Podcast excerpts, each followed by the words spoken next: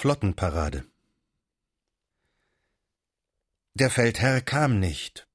Seit zwei Monaten lagen die Schiffe der Venezianer und die des Papstes vor Messina. Auch einige spanische Galeeren waren schon da in Erwartung der Hauptzahl. Sie ankerten abseits, damit Händel vermieden würden. Trafen Soldaten der verschiedenen Kontingente einander an Land, in den Gassen und Schenken der lustigen Hafenstadt, so gab's jedes Mal blutige Köpfe. Der spanische König, hieß es, sei vom Vertrage zurückgetreten. Don Juan d'Austria reise nicht ab. Man verschimmele hier, während die Türken die Adria hinaufführen. Die Venezianer sahen sie schon auf dem Markusplatz. Es war Ende August. Don Juan mit den Schiffen kam nicht. Jetzt war es klar, dass er ausblieb. Aber er war unterwegs. Er reiste nur langsam mit seinen Galeeren. Er hatte Zeit. Er ließ sich feiern. Zuerst vier Wochen in Genua, wo er im Palazzo Doria glänzenden Hof hielt. Alle Frauen waren verliebt in den Großadmiral. Dann einen Monat im spanischen Neapel, wo es noch rauschender herging. Turnier und Ball wechselten ab mit kirchlichen Feiern. Der Feldherrnstab ward überreicht und das Banner der Heiligen Liga geweiht. Das erforderte Vorbereitung. Das Ausarbeiten der Sitzordnung in Santa Chiara allein beanspruchte schon drei Tage. Unbestimmte Nachricht von dem allen kam nach Messina zu dem päpstlichen Befehlshaber Colonna und zu dem greisen Venier, der die venezianischen Schiffe führte. Die Mannschaft wusste gar nichts. Sie schimpfte. Man hatte Dienst, anstrengenden Dienst, und das war niemand gewohnt. Was sollten diese Schießübungen und dies Exerzieren im Fechten? Jeder wusste doch, wie man zuhieb und zustieß. Jeder wusste doch, was eine Seeschlacht war. Man fuhr heran an das feindliche Schiff, warf Enterbrücken hinüber und schlug die Ungläubigen tot. Das war keine Kunst. Übrigens blieb wie gewöhnlich der Sold aus. Man konnte sich kaum mehr vergnügen an Land. Und immerfort gab es an den Schiffen was auszubessern. Man musste dichten und teeren und sich im Takelwerk die Hände blutig reißen. Und Don Juan kam nicht. Ein besonders schlechtes, altes Fahrzeug war die Marquesa. Alle zwei Tage zog sie Wasser, die Eimer standen nicht still. Der Hauptmann Diego de Urbina, der hier kommandierte, ein vollblütiger Mensch mit gutmütigem Gesicht unter der Eisenhaube, war bei den Leuten beliebt. Meine Herren Soldaten, hieß es vor jedem Kommando, aber er kommandierte viel. Vielleicht wollte er die Mannschaft ermüden, damit sie nicht Unfug stiften konnte. Man wohnte eng aufeinander gepackt in dem winzigen Schiff. Hundertundfünfzig Soldaten schliefen im niedrigen Raume beisammen. Kaum konnte man aufrecht stehen. Man atmete mühsam. Da wie stets Gerüchte aufkamen, im Hafen schleiche die Pest, tranken viele die Medizin, die hiergegen beliebt war, Brandwein mit Knoblauch. Wahrscheinlich schmeckte es ihnen. Der Gestank wich nicht mehr aus den Gelassen. Hier lebte Miguel de Cervantes und war guten Mutes. Das römische Halbpriesterlein war nicht zu erkennen. Er war breiter geworden, das Gesicht unterm Eisenhut hatte Farbe, er trug Schnurrbart und Knebelbart, die er sich selbst mit der Schere allwöchentlich zustutzte. Lang hatte er mit seiner Kompanie in Neapel herumgelegen. Das war eine missliche Zeit. Die Soldaten, arger Pöbel zumeist Entgleiste, die vorm Strafgesetz niedertauchten unter das Fahnentuch, witterten mit Abneigung die zarter organisierte Natur. Er hatte sich täglich zu wehren. Er wehrte sich. Er teilte Prügel aus und empfing noch schlimmere. Er sprach mit fantasievoller Einfühlung ihre Sprache, wusste Geschichten und gute Späße, war hilfsbereit und kein Streber. Ein letztes Mal kam es zu einem wilden Auftritt hier vor Messina. Etwas nämlich hatte der junge Miguel an sich, was für die anderen ohne Ausnahme unangenehm lächerlich war. Er las. Vier, fünf gedruckte Bücher hatte er immer unter seiner Decke verborgen. Eins davon fand er eines Tages aufgeschlagen liegen, in viehischer Weise verunreinigt. Es war der Cäsar, den ihm Fumagalli bei der Abreise verehrt hatte, ein schönes Exemplar, mit schöner Widmung.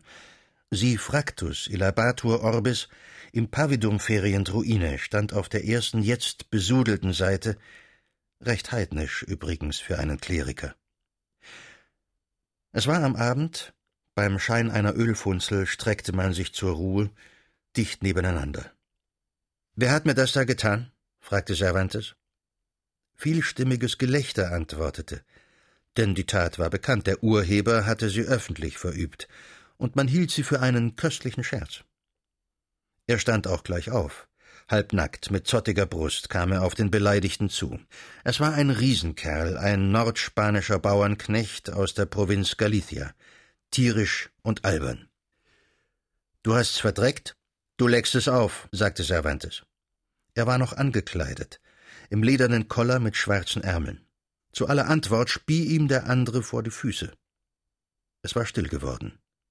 Man wartete höchst gespannt. Du magst nicht?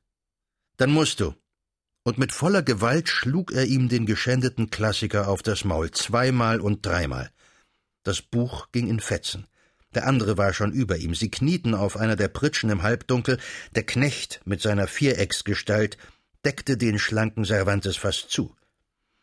Da gibt's eine Leiche, sagte einer behaglich. Aber Cervantes hatte Glück. Ausholend traf er mit der Faust den Bauer am Kinn, an jener Stelle ein wenig unterhalb und seitlich, die jeder geübte Schläger kennt und hochschätzt. Es war Zufall gewesen, aber einer von gründlicher Wirkung. Der Gallego lag mit verdrehten Augen und baumelnden Armen. Ein Beifallsgelächter erhob sich. Miguel schob dem Gefällten den entehrten Band als Kissen unter den Kopf, wusch sich im Eimer die Hände und legte sich schlafen. Am Morgen hieß es, der Feldherr sei da. Er war die Nacht von Neapel gekommen. Die ganze reiche Stadt war auf. Sie war für ihre Feste berühmt. Kaiser Karl schon, der doch Empfänge gewohnt war, hatte beteuert, nirgends sei er so aufgenommen worden wie in Messina. Die Uferstraße war im Augenblick dekoriert. Von Palast zu Palast spannte sich Purpursamt. Ein Flaggenwald flammte empor in den Sonnenhimmel. Glockengeläute, vielstimmig, scholl über den Hafen. Von der Zitadelle dröhnte unausgesetzt das Geschütz. Aber von den Schiffen durfte niemand an Land. Für den Nachmittag war Flottenparade angesagt. Alles scheuerte. Schiff, Waffen, sich selbst. Don Juan d'Austria war mit 49 Galeeren gekommen. Sie lagen draußen in der Meerenge, kaum unterscheidbar. Aber ganz nahe, mitten im Hafen, ankerte das Admiralsschiff. An seinem rückwärtigen Teil, vor der Popper, war ein mächtiges goldenes Kreuz aufgerichtet. Daneben auf hohem Mast das Banner der Liga, vom Vizekönig in Neapel übergeben, in Santa Chiara geweiht. Die Kriegsmannschaft ringsumher, alle die kindlichen Männer, Cervantes mit ihnen, unterbrachen oft ihre Scheuerarbeit, blickten hin, besprachen jede Einzelheit. Aus blauem gestreiftem Seidendamast bestand die Standarte. Sie wies oben in der Mitte, gewaltig groß, den Heiland am Kreuz. Zu seinen Füßen das Wappen, erhaben gearbeitet, war das des Papstes, rechts das von Spanien, links von Venedig. Goldene Ketten schlangen sich von Emblem zu Emblem, von ihrer Knotung hing schwer und massiv ein viertes Wappenschild, das des Kaisersohnes und Großadmirals. Sie hatten zu schauen. Es wurde ihnen etwas geboten, wahrhaftig. Denn als sie am Nachmittag um die vierte Stunde aufgereiht standen auf ihren Verdecken, alle Segel gesetzt, die langen Ruder gleichmäßig ausgerichtet, und als das Admiralsschiff unter Kanonengedröhn langsam an ihnen vorüberfuhr, da wurde jedem von ihnen in voller leuchtender Figur dynastischer Kriegsglanz vor die Augen getragen, jedem von diesen dumpfen und rohen Söldnern der Inbegriff aller kriegerischen Eleganz des Jahrhunderts. Das Bild war eigens für sie gestellt. Das sollten sie mitnehmen. Es sollte sie im Voraus bezahlen für Mühsal, Wunden und Untergang. Dies Bild im Herzen sollten sie sterben. Wer überlebte und einmal nach Hause kehrte, sollte es in der Winterstube erwecken, wenn die anderen um ihn hockten mit offenen Mäulern. Cervantes auch würde es nie vergessen. Als er schon alt war und wissend und Don Juan tot, früh durch Gift aus der Welt geräumt, auch da noch lebte das Bild, und er sprach davon und malte es farbenstark, wenn er auch dazu lächelte. Nur die Ruderer sahen es nicht. Tief genug unterm gewölbten Schiffsrand dass kein Ausblick über die Meerflut sich auftat, hockten sie halbnackt zu dreien auf ihre Bänke geschmiedet. Verbrecher, Kriegsgefangene und Ketzer, zu Halbtieren geworden, nichts vor sich als den Rücken des Vordermanns am Tage und in der Nacht. Der Aufseher mit der Peitsche ging umher zwischen ihnen und hieb zu nach Ermessen. Alte mit weißem Bart waren darunter. Sie saßen hier, seitdem die altersschwache Galeere schwamm. Die allein sahen nichts. Don Juan de Austria stand an der hoch aufgebogenen Popper seines Staatsschiffs neben dem Kreuz unter seiner blauen Standarte. Ihm zu Seiten ein wenig zurück, rechts Colonna, der Römer mit kahlem Eikopf, von Hals zu Fuß dunkel geharnischt, links der ehrwürdige Sebastiano Venier, im Goldmantel eines venezianischen Generalkapitäns. Sie waren Barhaupt wie Don Juan. Weißhäutig war er, feinzügig und blond. Das weiche Haar umwallte zurückgeworfen sein junges Haupt, keck aufgebogen trug er den Schnurrbart. Was aber jedermann hinreißen musste, was sicher in Wochen studiert und zusammengestellt worden, das war sein Anzug. Jeder Soldat hatte sofort das Gefühl, dass er so etwas zum ersten und letzten Mal sah in seinem gefährdeten Leben. Der Panzer allein war ein Wunder. Es war ein Zierpanzer aus Silber, leuchtend poliert und vorn auf der Brust zu einer scharfen Schiene emporgetrieben, in der sich augenblendend die sizilianische Sonne brach. Aus der Halsberge stieg blütenweiß und köstlich gefältelt die Krause und umschmiegte das rasierte Kinn.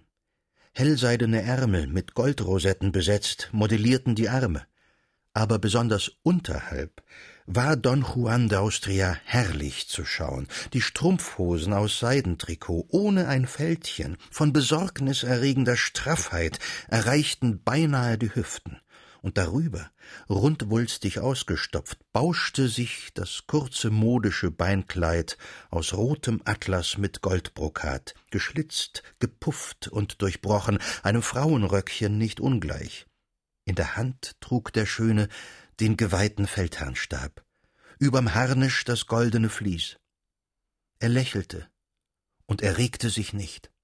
Er stand wie aus farbigem Gips aus Gründen der Wirkung gewiss, wahrscheinlich aber auch, weil die geringste Bewegung den Sitz seines Prachtkleids gefährdet hätte.